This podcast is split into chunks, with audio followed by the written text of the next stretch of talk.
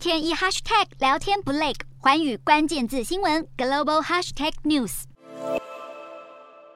在六月上旬的第一个礼拜，台湾输出到中国大陆的两项农渔产品分别遭到了禁止进入。第一项是石斑鱼，这个占台湾输出到中国大陆农渔产品里面的前几名。第二项则是冰鲜以及冷冻的水产品，这个也是占台湾输出到中国大陆非常比重高的农渔产品。这两项在一周内纷纷被禁止了。当然，它原因有所不同，但是呢，纵观过去，中国大陆从去年开始，针对台湾销往中国大陆的凤梨、莲雾、释迦，一直到最近的石斑鱼，还有冰鲜、冷冻水产品等等，不外乎就三个理由。第一个理由就是验出了寄生虫；第二个理由就是含有不当的禁药；第三个理由，也就是最近在冰鲜水产品上发现的，那就是从上面验出了新冠病毒。这三个理由不管是不是成立，但是在台湾内部确实造成了一些危机感。这危机感一方面来自于相关的农渔产户。他们未来的经济生活是不是会受到影响？另外一方面，大家想得更远，也就是这些农渔产品，它之所以可以销往中国大陆，主要是因为二零一零年马英九政府时候签订的台海两岸经济合作架构协定。如果这个架构协定下面的早收清单没有列出这些农产品的话，这些农产品其实是不可能进口出去到中国大陆的。所以，我们今天就花点时间谈一谈，如果这些农渔产品之所以被禁止进入中国大陆，不是真正的因为这些寄生虫、新冠病毒或者是不当用药的原因，而是还加上了政治的因素。那么，在这些两岸经济合作架构协定早收清单下的这些农产品，他们会何去何从？前述的农渔产品，其实他们是依附在两岸经济合作架构协定 （ECFA） 里面的早收清单之下。也就是说，当这些架构协定的一个一个架构钢骨还没有完全的把它充实的时候，台海两岸他们同意先把一些可以合作的项目拿出来。试行关税的减让，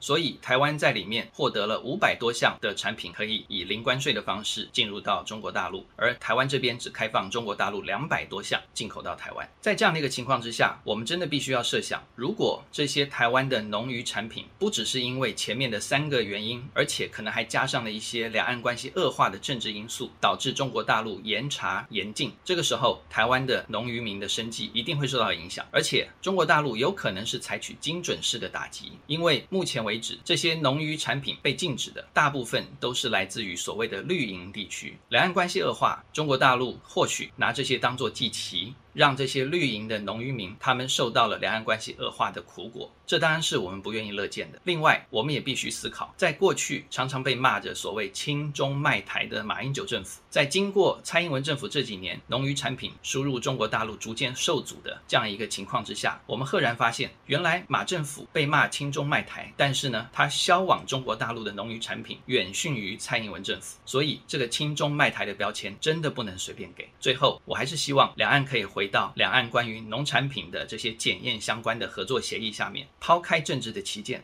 先为人民谋福利，把这些药检的问题、寄生虫的问题，甚至新冠病毒的问题，好好的把它处理解决，这样才是真正为两岸人民谋福利的两岸政治。Hello，大家好，我是环宇新闻记者陈静。你跟我一样非常关注国际财经、政治与科技趋势吗？记得追踪环宇关键字新闻 Podcast，以及给我们五星评级，更可以透过赞助支持我们哦。